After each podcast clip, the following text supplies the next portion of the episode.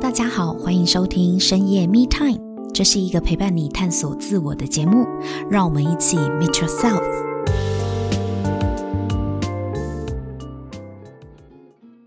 Hello，大家好，欢迎收听深夜 Me Time，我是沐晨。今天呢，我们很高兴可以邀请到国内一位非常知名的发型设计师，他曾经帮无数个艺人打造过金马奖、金钟奖的造型设计。让我们欢迎史考特。Hello，史考特。 Hello，大家好，我目前在空气概念美发沙龙担任教育的职位。对，那目前负责十一间沙龙的教育，还有全台湾各大沙龙的教育。我哦现在已经预约不到你亲自本人来剪了，对不 对？你不还是可以啊你不开放预约了，对不对？在还网是络可以，上就，比较少一 点点。对啊，因为现在已经真的很难可以请到他本人来剪，因为你都已经转做教育训练的这个部分，你在培养底下的子弟兵跟优秀的设计师嘛。是，好，那我们上一集呢有听到史考特真的非常传奇的前半生，他是如何呢从一个国中毕业的学历，那也曾经参与过帮派的一些岁月，到转做美发助理开始做起。上一集的结尾我们听到了，他只花五年的时间哦，就在中立的一家很知名的发型设计店呢转做了发型设计师。这一集呢，想要跟史考特聊一聊，在转做发型设计师，虽然说哦，你真的比别人快，就做到了正式的这个设计师，但是这其实才是你整个事业的刚起步而已，因为毕竟你没有人脉，没有背景嘛，你也不是科班出身的，而且你的个性。偏偏不是那种能言善道，你算是蛮木木讷、含蓄、内敛型的，话并不多的哦。那怎么样可以走到你现在，竟然是可以替非常多知名的艺人去做造型设计？这中间看起来、听起来就是一条很需要人脉介绍的路啊！你是有结交到什么贵人吗？嗯、应该是说从小的工作开始，应该很多东西都是自己去创造出来的。所以其实到嗯美发成为设计师之后也是一样，你要怎么样去找客源，或者是说你要接触艺人，想要去拍一些 model，那你要怎么样去接触到他？那所以刚开始刚开始的时候，其实呃花了很多的时间在网络上去认识，可能我想要认识的大牌设计师，你在或者网络上面找，对，是指透就可能过是 Facebook 啊，或者 IG 这啊些，对。哦、嗯，就知道他们在嗯做这些东西，那就开始跟他们建立关系。怎么建立关系？就是可能先从网络上认识，那可能会有私讯很吗多私讯，会有很他们会多回你吗？呃，有一些会 OK 有一些会。那可能在美发的场合上，可能有时候还是会遇到。那自然遇到之后，你跟他的连接度就会更快一点点。所以你其实是主动去认识他们的是，啊？你不是木讷吗？呃，可能网络上不用看到人 吧。对，我想说，你的客人来到你面前，你都不好意思跟人家推销。应该是说正式的场合可能像木讷，可是私底下可能就不木讷了。 OK OK，你你你是你应该是不好意思跟人家推销，但是如果去认识你真的很想认识的人，你还是 OK 的啦，对不对？会会，因为在这个行业还是有很多的交流嘛，不管是技嗯术哼交流啊，或者是一些经验的分享，或是经营的交流。那那时候你为什么会想到要去网络上面私讯这些你觉得很很欣赏的造型师呢？我最一开始的时候，其实是先私讯一个 model，那那个 model 其实他本身也是可能很想要红，嗯，后来那个 model，呃，我网从网拍 model 吗？网拍 model，后 OK 来我就认识他了之后，他跟我配合，可能会做一些平面的杂志，呃，平面的照片拍摄这些照片，那照片就会被他，他很厉害，他会找了很多的管道，后来刚好让纽约的一些时尚杂志去买我们的照片。自然，我们的我们的作品就上了纽约的时尚杂志。所以他是呃，你你找到这个平面的网拍 Model model，是然后帮他做造型，对，然后他去拍了可能形象照或艺术照或写真嘛，是结果这个照片为什么会被纽约的平面杂志相中？他会把他的作品寄到很多的杂志社，哦，所以这个哎，你这个 model 他很积极呢，是，所以刚好遇到他之后，我才知道哦，原来可以这样子去推广自己。哎，对呀、嗯而且一张照片如果刊登在纽约的这个平面杂志上，等于你们所有就是一个团队经历嘛就对对镀对金了，有没有？是是是摄影师也镀金啦，是是是造型还有师、彩妆师彩妆师全部都镀金了。对，所以就变成是说，我们可能很常就会拍这些作品。那因为你有嗯这一些比较艺术类型的作品，自然你要去认识有在做艺术的设计师，可能就会更快有这个连接。 OK，、嗯可是当初你是怎么找上这个 model？也是你观察吗？对，观察他的作品，感觉有一些都还蛮不错的。你是那种广发邀请函的，看没谁有？要我是跟我很合作锁？定的，就是那针对你怎么一两锁定个？的？对，就是找他的作品，可能有些风格是我很喜欢的，你喜欢什么风格？我可能会喜欢比较冷、比较酷一点点的，冷酷风，嗯对对对，或者是可能比较阴暗面一点点，阴阴暗风，嗯， 嗯，就是比较艺术风格型的啦。是， OK，比较个性型的。嗯然后我觉得这个就是啊，你知道我我们有时候鼓励人家，你要勇敢走出去啊，你要去叩门呐、你要去敲门，但是不是叫你乱枪打鸟呢？是，就是我们是要有策略性的去开发我们有机会合作的联盟伙伴嘛。是，所以像史考特，你刚刚也讲得很清楚啊，你是找符合你调性的，然后去问问他们有没有意愿要做合作。那一开始的合作都是免费的嘛，就是比如说你提供什么样的免费造型服务，对，就是我那时候就是跟那个模特去商量说，哎，那我们的彩妆啊，或者是摄影师应该要找谁？所以其实嗯一开始也会有一点碰壁，比如说我看了这个 model 的作品很好看，嗯，可是不见得他可以再把这个摄影师跟彩妆师再找回来拍出类似的风格。或者是他也不一定会跟你合作啊，你对也应该有吃过闭门羹吧？对，可是因为那时候刚好那一个 model 他本身在网拍界其实已经拍了一段时间了，所以他认识的彩妆师跟摄影师其实真的是蛮多的。那我也嗯透过他真的去了解到，原来在拍照上面可能需要注意的彩妆或者是嗯打灯这些东西，这个可能是我们一起一般做美发是遇不到的事情。嗯哼哼对，那越接触到了外拍这件事情，所以你可能懂的东西就会变得很多。那在店里面的拍摄作品，就算是客人，你也你的作品可能也会比别人的层次还要再好一点点。嗯，那个时候的你啊，你做这件事情的时候，你还在中立那个很有名的发型店吗？呃，应该是说我成为设计师之后，我就换到现在这个沙龙了，哦，你对就换公司了，所对以不我对就换公司。可是现在这个沙龙是你也是合伙人啊，所以对算是自己创业嘛。是所以你离开那个原本的那一间公司之后，等于说你自己出来外面开了，对不对？呃开一刚间开沙始龙啊还嘛没有，刚开始只是像是他们的员工一样。那你可能有一些嗯新店要开了之后，我们的呃你有一才个大老板，他就说，入哎股对对对，他就说，哎，那要不要一起合作？哦，对所以你你后来有就一一路开始到过现去在是员工，对，员工就是设计师。所以其实等于你升设计师之后，你换了另外一家的发型沙龙，对然后去做设计师。对然后在那个时候，你就想要去跟其他的就是联盟伙伴做合作了。对，为什么会有这想法？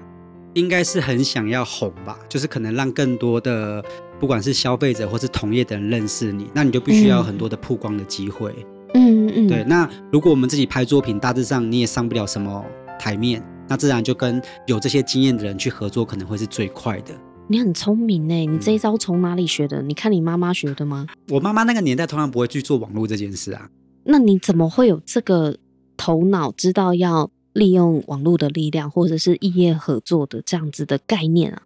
那时候也我也忘记是什么样子的灵感，什么样的契机让我去做这件事。那可能真的只是想说，什么样的方法可以让我更快的推出去，让更多人看见。你是不是很习惯借力使力？是你也有发现哦是？，你怎么发现的？就是我应该是说我是一个很会去创造机会的人。怎么说？呃，就像刚才讲的，可能找 model，或者是在客人上面也是一样。我从以前的客人介绍客就是非常非常多的这种，介绍个哦，嗯、就是客人客在人帮转我介介绍绍，对，就是非常非常多。你怎？么让他们愿意帮你介绍呢？我不知道是之间的信任，还是在服务的过程中可能让人家舒服，我不知道。但是我真会的，不会是因为你长得帅？ 呃，应该有很多更帅或是更漂亮的，哦，这一点你不觉得是帮你加分就 对了？不觉 得？哦那那你觉得是什么原因？客人都很愿意帮你介绍？我觉得可能是我自己对我自己的技术或是美感的自信，也会，而且有一个点，我觉得是我在设计师的这个过程，我一直很在意，就是你让你的客人去介绍你的时候，是不是一件很很有面子的事情？哦，嗯，那你要怎么做到让客人介绍你的时候，客人觉得很有面子？呃，就像刚才说的嘛，你你上过什么样的舞台，你接触过什么样子的人，你要先为自己镀金，对不对？是是是，所以你才会在那个时候去想办法，怎么样可以让你真的在知名度上面是端得出去的。是一开始的设计师，我觉得应该是怎么样可以让更多的消费者去认识你。但是到了一个阶段之后嗯，就会变成是我如何让业界的设计师也认识你，或是如何让业界的设计师也觉得你是一个很厉害的人。嗯那，你可能做的事情，或者是你曝光的东西，就必须要跟一般设计师是不同的。对，对啊管道也要不一对，样。所以就变成是你会想要不一样，那你就要去接触不一样的人。嗯，对，就不会是只是消费者，可能会是很多的专业人士。就是才会让自己的专业度增加嘛。是，那在你呃做这样子的一个合作，就比如说像跟 model、跟摄影师合作状况下，你是怎么样接触到艺人的啊？呃，其实也是一样用这种方式，那就是跟呃有些设计师是专门在做艺人的，嗯那一样可以透过网络这件事情去认识他们，就是 I G 啊，或是 Facebook 这些哦东西。，滑 IG，然后对去对看跟你同业相关的专业人士。对，嗯，就是看谁也是在做艺人，后来你可能跟他认识了，建立一些关系之后，可能他对你也会有一点点兴趣，或是一点点好奇。我我很好奇啊，你在写信私讯他们是说想要做合作，或是想要呃不交是流吗、一开始你绝对不会这么，你一开始可能只会去夸奖他，夸奖一些他的作品，哦，先留言啦，是是是先当小粉丝，是是是，嗯呃，不会到小粉丝，因为我觉得小粉丝就变成是你去扒着他了。那我觉得应该是怎么样去做到互相会有可以技术的交流，或是互相的一些资讯分享。至少你要先。让他看到有你这个人的互动嘛，是是比如说是是留言嘛，知道说、哦，你也是个设计师，是，对。然对后但是后不来能当小粉丝。我懂，心态上面不能当小粉丝，但是你的角度就是先观察嗯他，然后先跟他有互动，是，可是这样互动久了，最后你们就真的有机会合作了吗？可能有时候会有一些美发的场合或是美发的秀，嗯那可能我们有我们有表演秀的时候，我们也会问他要不要去，或是他们可能有秀的时候，我们也会去看。你都会主动邀请哦。对，那我们去看了之后，嗯可能你就会有更深的一些交流。那再深一点交流之后，就可能再问他说：“哎，那我可不可以去你的，比如说摄影棚，你要做哪个艺人的时候，我可不可以去旁观？嗯，嗯我可不可以去，比比如说去看一下之类的？”那完毕之后，我们也会有一些交流。自然而然，如果你跟他的关系到一定的深度的时候，可能他同时间有很多的艺人 Case，照做，嗯对，但是他的人没办法做到这么多，那他可能就从一些简单的东西先拍给你做，嗯哼，对，后来你就开始有插接旗触到，进入对到对了对演艺圈跟做艺人造型的这一对块。对，我觉得你是一个很有耐心的人呢、欸很有耐心，就是你是对成功很没耐心，你是因很急的想成功，是，可是我觉得你在布局你的怎么样通往成功这条路上面，我觉得你是耐得住性子的、是因为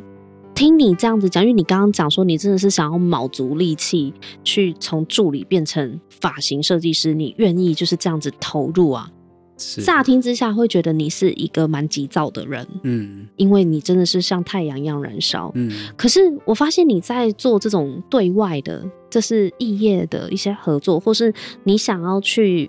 呃认识你想认识的人的时候，你不急躁哎、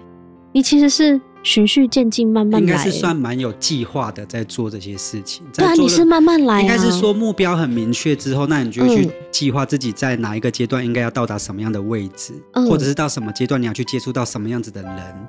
对你想想看，如果你今天是跟那个另外的，比如说帮艺人做造型的发型设计师好，如果你真的超级急躁的，然后私讯他说：“哎，请问我可不可以跟你一起去做 艺人的造型？可以带我去旁观？”谁理你啊？就是立刻封锁你。一定 会。对，可是哎，你是有动过脑筋的，而且一步一步的去规划，按表超课执行， 是，那也是计划蛮缜密的。嗯所以你一路就是靠着网络上面先搜寻，先能够有连接的管道就先去连接嘛，没错，然后呃有计划的去曝光你自己。而且我觉得你刚刚的某一点还蛮值得学习的，不是只有让更多的客户知道你，你还要让更多同业也知道你。这个是思考点是蛮不一样的，因为一般来讲，如果我今天是个发型设计师，我就是做好顾好我的客户就好啦。但是你再怎么样顾好你的客户，应该都算得出来。比如说，就像你一天最多二十五颗头嘛，是那个是算得出来你的极限啦。是因为你就是靠你的时间，你这时间就这么多，嗯你再快了不起给你三十颗好了，是就二五到三十紧绷了啦。所以你可是你的当初对自己的期许，并不是做一个只是。把客人接满满的设计师而已，对不对？因为我觉得这个东西其实它是互相帮助的，就变成是说，假设你的设计师做过蔡依林好了，嗯，那你在跟人家讲这件事情的时候，其实你应该会觉得你很有很有面子。我跟天后用的是同一个设计师、对对对对对，那自哎然而然他要帮你推广或者是讲到你的几率就会大的很多。嗯，那相对的是在艺人这个区块，如果你的客人很多，相对的是收入是很好的，嗯或者是你的收入很多，你的用货量是很大的，厂商给你的资源就会变得更大。嗯哼所以我觉得这两个部分它绝对是互相帮助的。嗯那你想要让你自己在现场做的越好，那你绝对在网络或是在同业之间，你所做的事情就一定是要越好，教的课越多，或是接触的艺人越多，或者是参加过的秀越多，嗯，那自然在消费者的口中里面，你就会是一个大师。而且你对于机会啊，去创造机会这件事情，我也看到你的行动力，因为一般人会觉得啊，我身边就认认识不了那个帮艺人做造型的朋友啊，我身边的这一个圈子里就就这样子而已啊。可是你不是欸、你还蛮勇于跨圈子去接触的欸、是，可是我觉得这个前提之下，是你真的要准备好自己，的什么？就是不管是你的技术、你的美感、你的外在形象，你也要让对方欣赏你是嘛？对，是是是，对你也要让他觉得你是一个不错的人，你们才会有交流的机会。你怎么准备自己的？准备自己其实就像是你在这个行业，比如说美发这个行业，那你可能最简单就是你对流行这个东西，你对品牌这个东西、趋势这个东西，你可能就要比别人下更大的功夫去研究它，而不是只是把一个发型做好而已。嗯，那一个发型师，你要把消费者的发型、商业的发型做好，其实是一件很简单的事情。但是你如何做的东西，可能会是真的形成一个趋势。你可能剪了什么样的发型，弄弄了什么样的颜色，哪一天你看到哪个艺人也在做这样的东西的时候，你就比别人快很多。嗯哼哼对，那自然的，你的呃美感在说的消费者里面就会是胜过其他的设计师，自然他们跟随你的忠诚度就会更高。你花了多少时间在研究趋势这件事啊？花了多少时间？应该从我踏入这一行到现在，每一年没有停过吧？嗯嗯，你通常都是怎么样去抓到？你有办法预测下一波它会流行什么吗？有办法。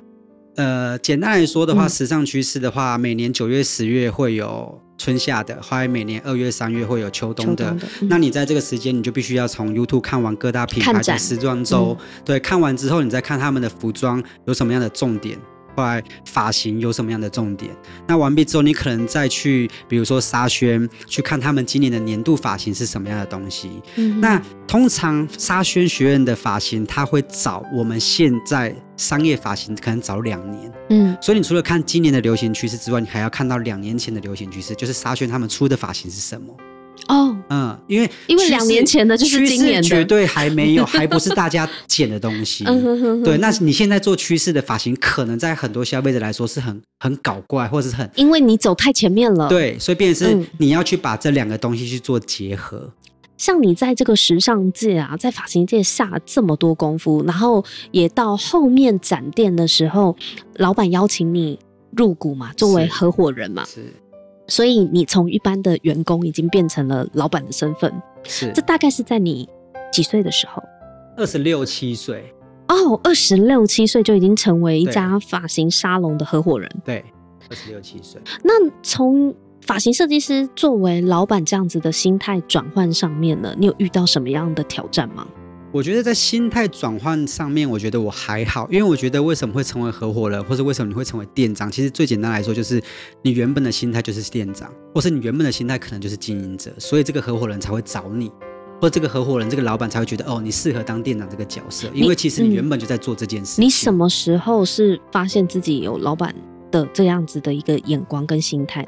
我觉得这个东西跟我一开始所讲到的不服输有一点像，就是你在助理的时候，你就觉得自己是一个设计师，你就做设计师的心态跟角色。对，那你成为设计师之后，你就会做店长，他应该要做什么样的事情？嗯呃，你怎么样看得更广？你怎么样做得更多？嗯对，那成为店长之后，你再去思考我怎么样可以做到老板的事情，那老板看的角度是什么？这个对你来讲是有意识的，还是你自然而然就这么做了？你也自没然而发然现就这么做。那就是天生的啊嗯，，因为是到了现在之后，因为我好像任何的环节都比别人早一点点，嗯对，所以其实后来就回想，哎，为什么我那么快会成为店长？为什么那么快会成为合伙人？那么快就成为呃教育经理？其实就是因为好像我在还不是这个位置的时候，我在做这件事情了。嗯那这件事情嗯就变成是，好像它是我人生规划的一个途径，只是我什么时候走到那个地方而已。在心态上面你没有遇到太大的调试，因为你本来就把自己当成店长嘛，是把把自己当成合伙人。代理团队上面，或是在管理上面呢，你有遇到什么样的挑战吗？嗯，这个就遇到很大的挑战嗯了， 因为刚才讲到嘛，我做事情其实是一个很直接的，或是很果断的一个人，所以嗯相对的是，我讲话也是这么的直接。嗯，所以因为这个直接可能很常会去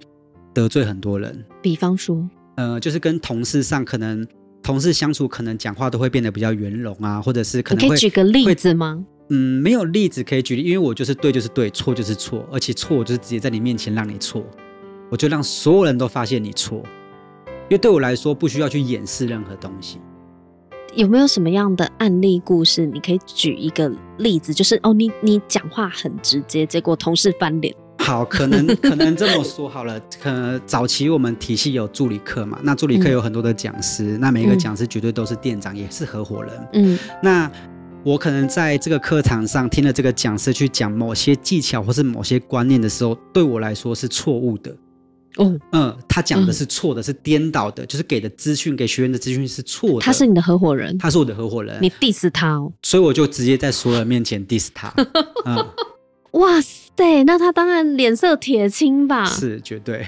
那恨我那恨死。那怎么办？那那学员就看你们吵架这样子，来加油，也加不油用这样吵吗架，因为其实我讲完他就没话讲了，因为事实他就是错的，那气氛不是很尴尬很吗？尴尬，非常尴尬，或者是 OK 可能某些店长的做事态度不对，我可能就会在所有的我们全部全体系一百多个人的会议上，我就会直接标他，不管他是什么角色，哇，嗯，真的很不讨喜耶！ 是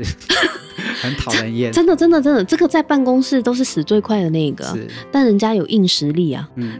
所所以就让人死家不没了。辙，自然而然就造成很多人 会哎离职，你独行侠呢？是啊，我突然想到《捍卫战士》， 对啊是，Maverick 是你耶， 真的是一个不太讨喜的人际关系。嗯，那你说这样子，通常要这么拽吼，或是要这么的、这么的讨人厌又可以生存的下去，通常都是实力很坚强的。那为什么你觉得让你受了很大的挫折或是挑战呢？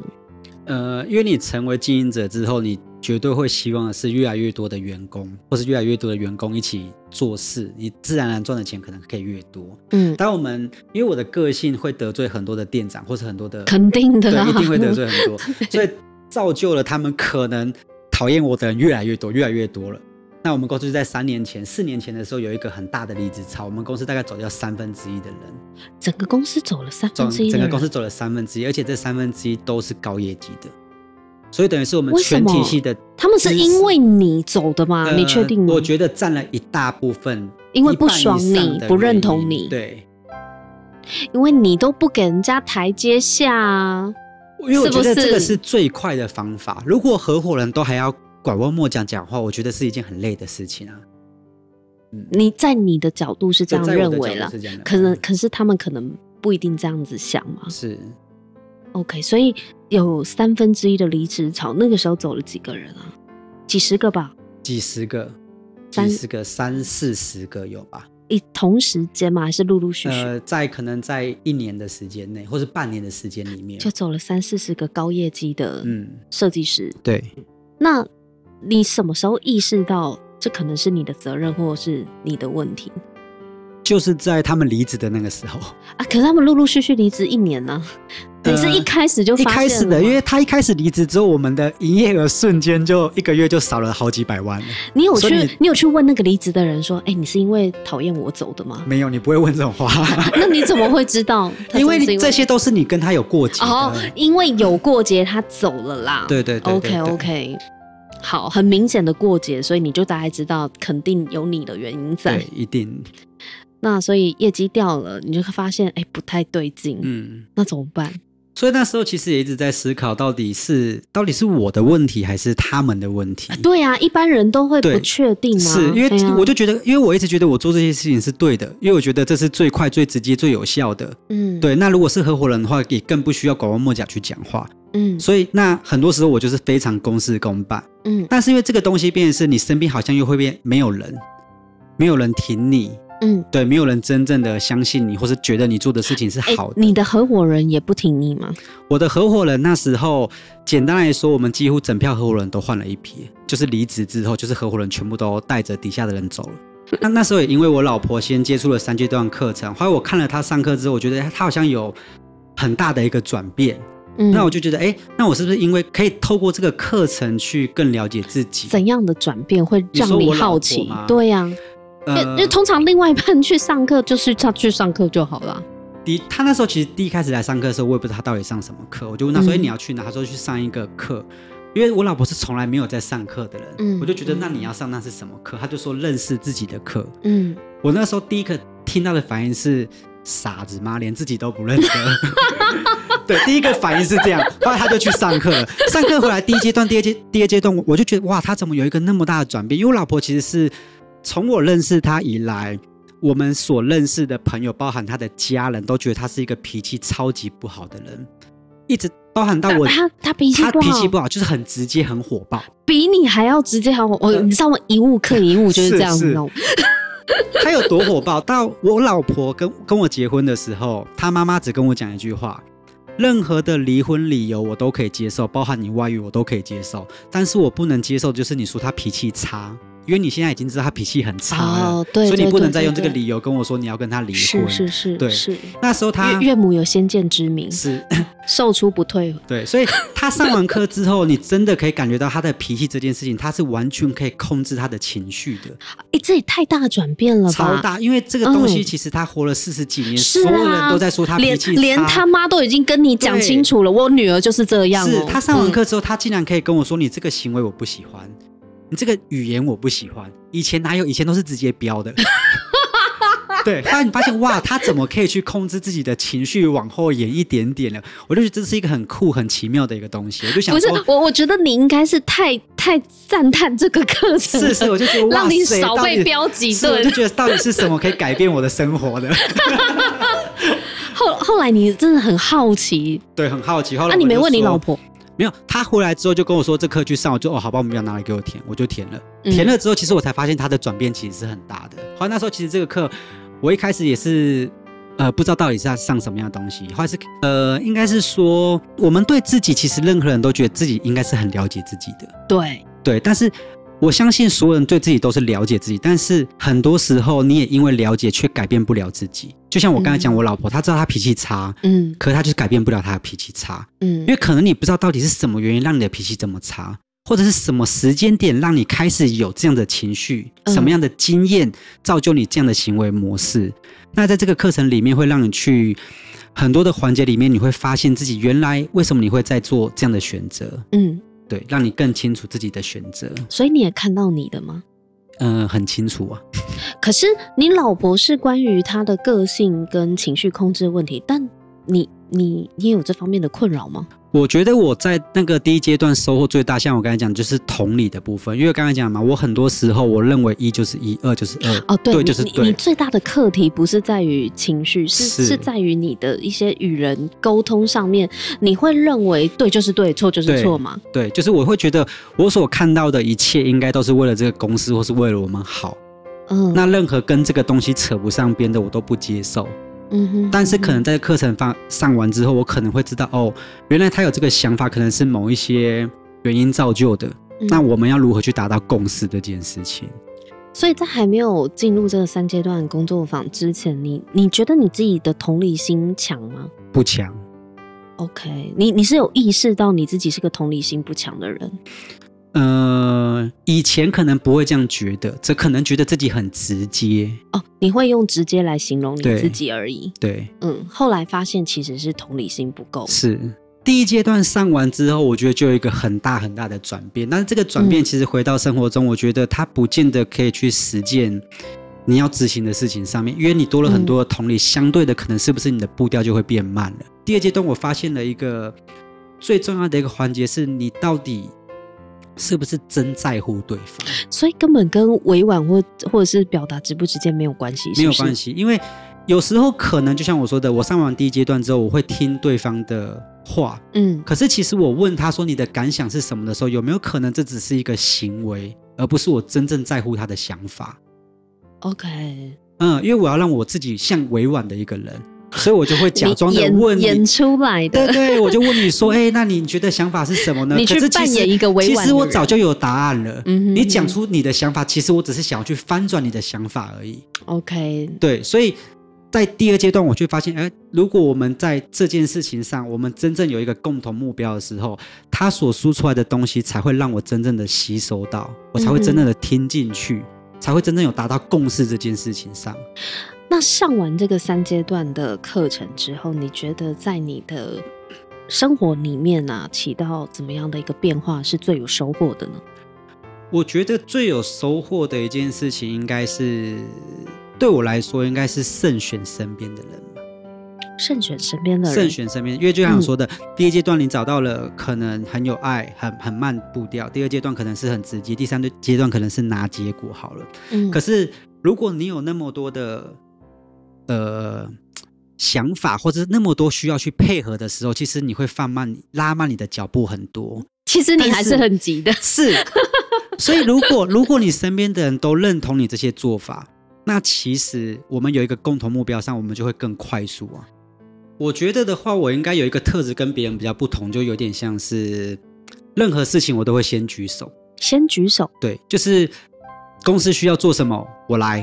谁要去干嘛，我来。哦，你去当那一个主动承接的那个人。是，你从以前就这样吗？从以前就是这样子，就是